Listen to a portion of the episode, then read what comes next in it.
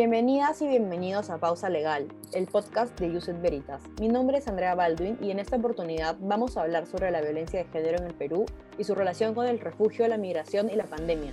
Para ello contamos con la participación de Melissa Gamarra, magistra de Ciencias Políticas y abogada por la Pontificia Universidad Católica del Perú, Cuenta con un diplomado en estudios de género por la misma casa de estudios y con una especialidad de derechos humanos por el Instituto William Perry de la Universidad de Defensa de Washington. Actualmente se desempeña como asociada de la Unidad de Violencia Basada en Género del ACNUR en Perú. Bienvenida, Melissa. Buenas tardes con todos y con todas. Melissa, para empezar, quisiera que nos expliques brevemente la situación general de la violencia en el Perú.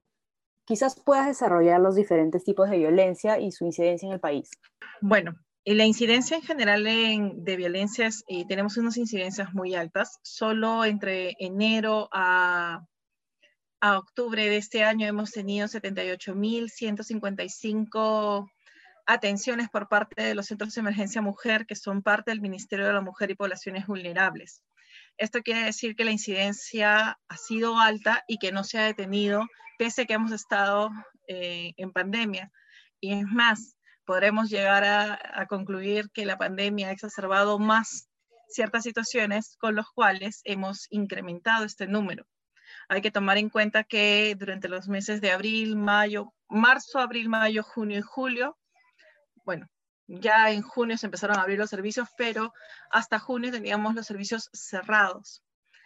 Y, eh, y posiblemente los centros de emergencia mujer hemos estado en cero pero dentro de esta coyuntura no es que la violencia dejó de suceder, al contrario, los cuatro tipos de violencia que reconoce tanto los eh, documentos y convenciones internacionales como la CEDAW o todas las formas de eliminación de la violencia, así como nuestro propio marco normativo, que es la Ley 3036-4, han reconocido a la violencia física, sexual, psicológica y económica como uno de los tipos de este tipo de violencia que se, que se realiza. Por ejemplo, actualmente eh, la psicológica, que es la que mayor número tenemos en cuanto a población en general, o sea, porque hay unas ciertas variaciones cuando hablamos de población refugiada e inmigrante.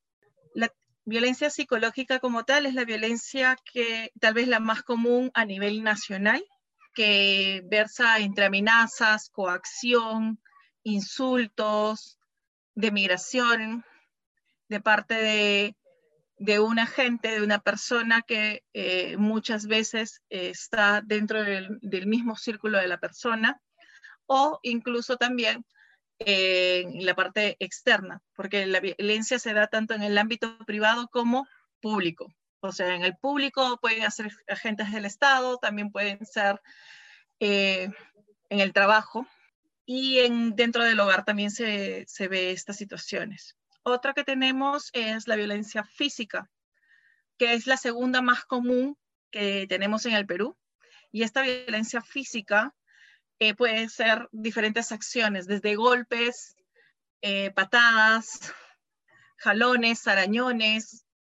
Creo que eh, me, me, quedaría corta con todos los ejemplos que podríamos tener sobre este tipo de violencia. La tercer tipo de violencia que tenemos es la violencia sexual, que no se limita, y, es, y hay, hay que tener mucha consideración en eso, no se limita al tema de las violaciones. La violencia sexual es muy extensa, desde atoncamientos y demidos, y no necesariamente hubo penetración, hasta pornografía, eh, la sobreexposición de niños, niñas, adolescentes, etcétera. O sea, es bastante grande. Por ejemplo, la trata de personas con fines de explotación sexual también entraría dentro del tipo de violencia sexual. Finalmente tenemos la económica o patrimonial, donde desde el ámbito de la ACNUR vemos que eh, la económica o patrimonial está dirigida a la, eh, al menoscabo de determinados derechos. Por ejemplo, restringir los derechos de las niñas de poder acceder a la educación sería parte del de, desmedro de este tipo de, de violencia.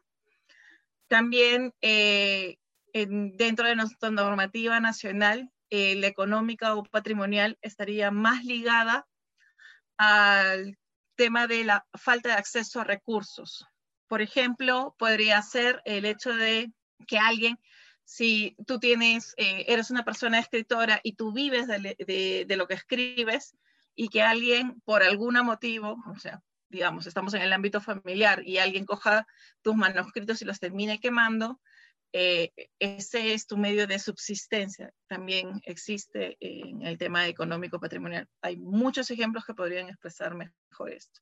Muchas gracias, Melissa, por la valiosa información.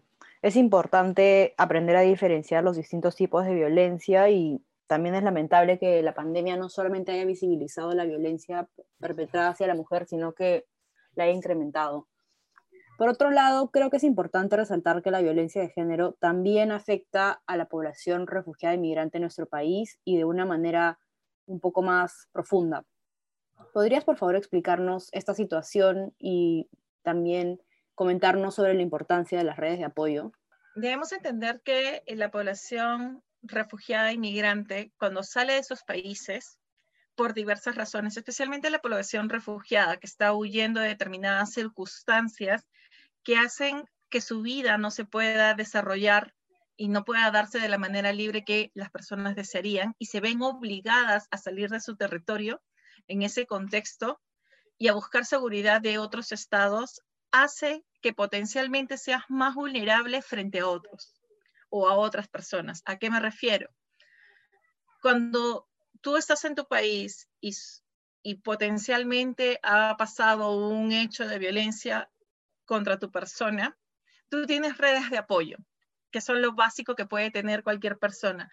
Si no tienes familia, puede ser tu red amical, tiene que ser alguien que tú conoces de toda la vida y sabes que en determinadas circunstancias puedes acudir a esta primera red de apoyo.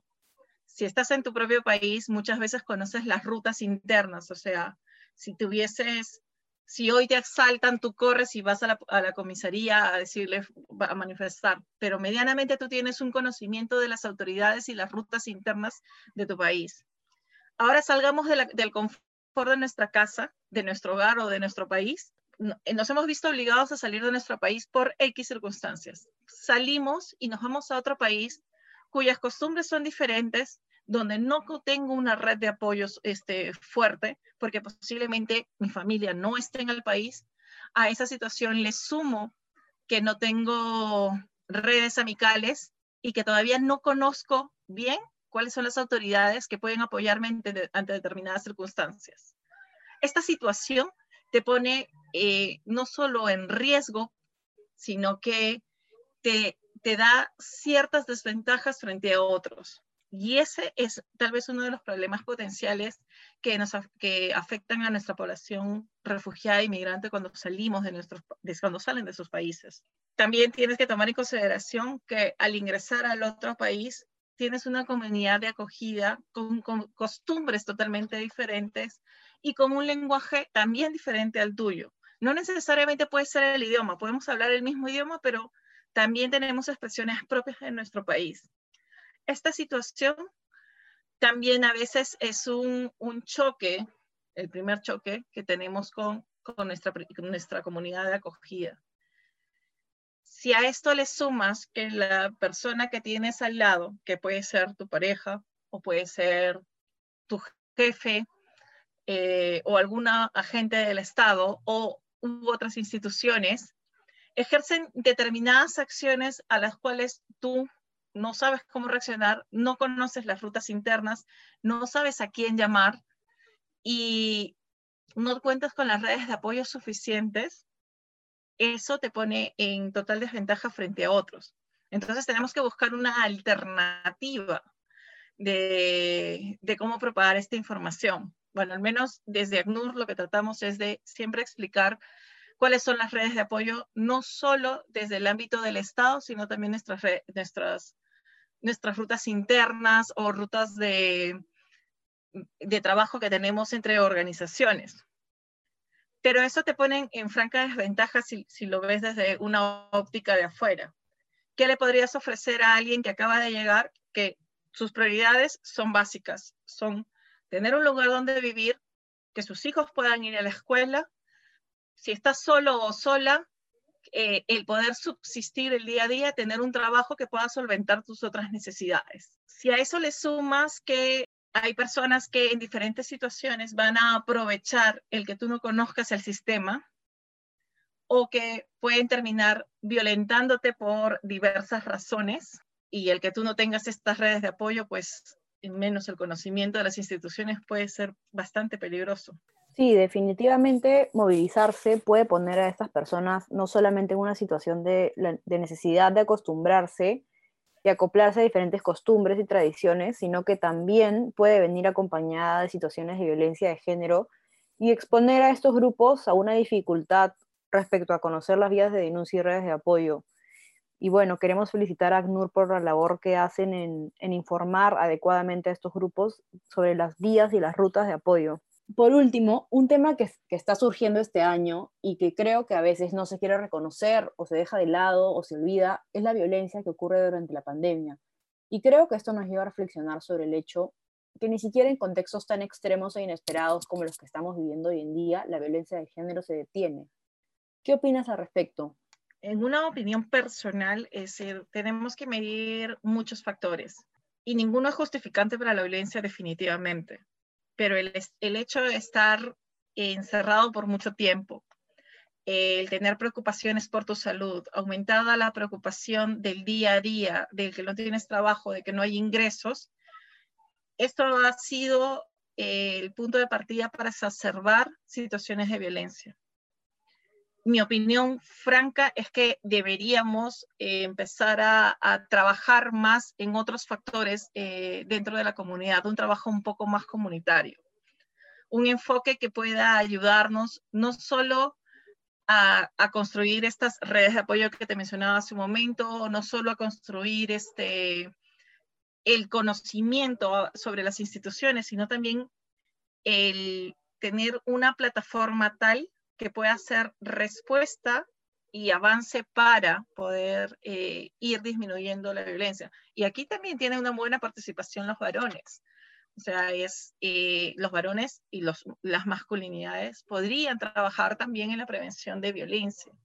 El problema con la pandemia ha sido que ha sido muy eh, inesperado que el día de hoy dijera, 15 de marzo, te, te dijeran, es hora de cerrar el, es es hora de que todos estuviésemos en casa para proteger nuestra salud, pero no hemos tenido una plataforma tal que de, ayuda para las personas refugiadas y migrantes a las cuales yo pueda acudir ante una situación eh, de violencia.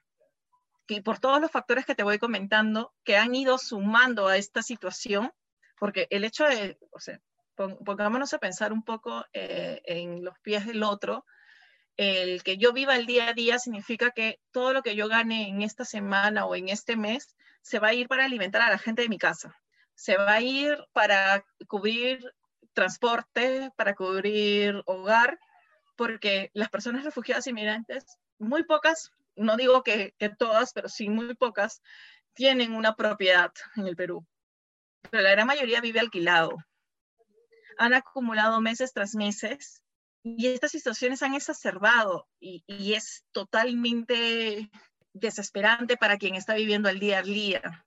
Las situaciones de violencia se han generado desde diferentes puntos, tanto así que lamentablemente de la población extranjera en el país hemos tenido cinco feminicidios, pero a nivel nacional hemos tenido muchísimos más.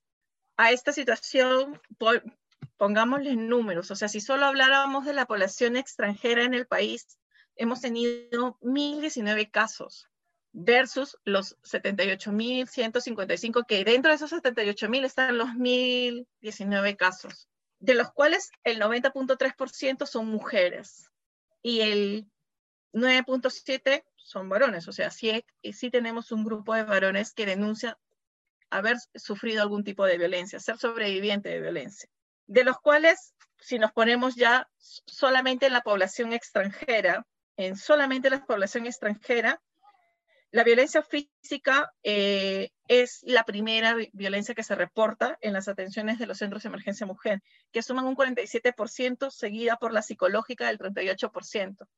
Si tú lo comparas al ranking nacional, el ranking nacional siempre nos dice que la psicológica, la violencia psicológica es la más fuerte. ¿Por qué? Porque si lo de 78.155 hemos tenido 38.525 casos, seguido por la física. Ahí vemos un pequeño cambio. O sea, esto quiere decir que en nuestra población extranjera que reside en el país eh, se está evidenciando más la violencia física. Entonces, estas son nuestras primeras alertas de qué estamos haciendo y qué tipo de políticas estamos encaminando a esta situación, ¿no? Cómo vamos a hacer frente, qué, acciones o estrategias estamos haciendo para la prevención. Porque esto, si lo vemos desde el ex ante, o sea, deberíamos hacer una evaluación previa de cómo prevenir estas situaciones. Si a eso le sumamos que, bueno, la población entre 18 y 59 años es siempre la más afectada. En, en 77% está en este grupo pero están seguidos por los niños, niñas, adolescentes entre 0 a 17 años, que son el 23%. Entonces, en mi opinión, eh, las estrategias que deberíamos trabajar en cuando estamos hablando de violencia es primero trabajar en la prevención, ver cuáles son los riesgos que nuestra población y en esta de nuestra población, no solo la población peruana, sino también la población refugiada e inmigrante, porque son parte de nuestra comunidad, qué estamos haciendo para poder prevenir estos riesgos. Y finalmente, eh, buscar estrategias para eh, dirigidas hacia la mitigación y principalmente en esta mitigación hacia la atención de estas personas. Tenemos que eh, ver qué rutas están siendo efectivas y cuáles están ayudando a, a la población en general cómo estamos mandando los mensajes, que es tal vez lo, importante en esta situación. Definitivamente, comprender adecuadamente la situación que afrontan las personas refugiadas inmigrantes en el Perú nos dará herramientas para poder elaborar mejores políticas públicas y mecanismos de prevención. Bueno, muchas gracias Melissa por acompañarnos en este episodio de Pausa Legal y gracias a LACNUR y Siembra por permitirnos reflexionar sobre este tema. Agradecemos a todos y todas por el tiempo brindado y esperamos este, estar con ustedes en otra oportunidad. Gracias nuevamente y muchas gracias a todos y todas ustedes, nuestros oyentes, por acompañarnos en un episodio más de Pausa Legal. No se olviden de seguirnos en todas nuestras redes sociales, como Uset Veritas. Y también tenemos una plataforma de noticias que se llama Use 360 y otra plataforma sobre desarrollo social denominada Siembra. También las pueden encontrar en nuestras redes sociales. Hasta pronto.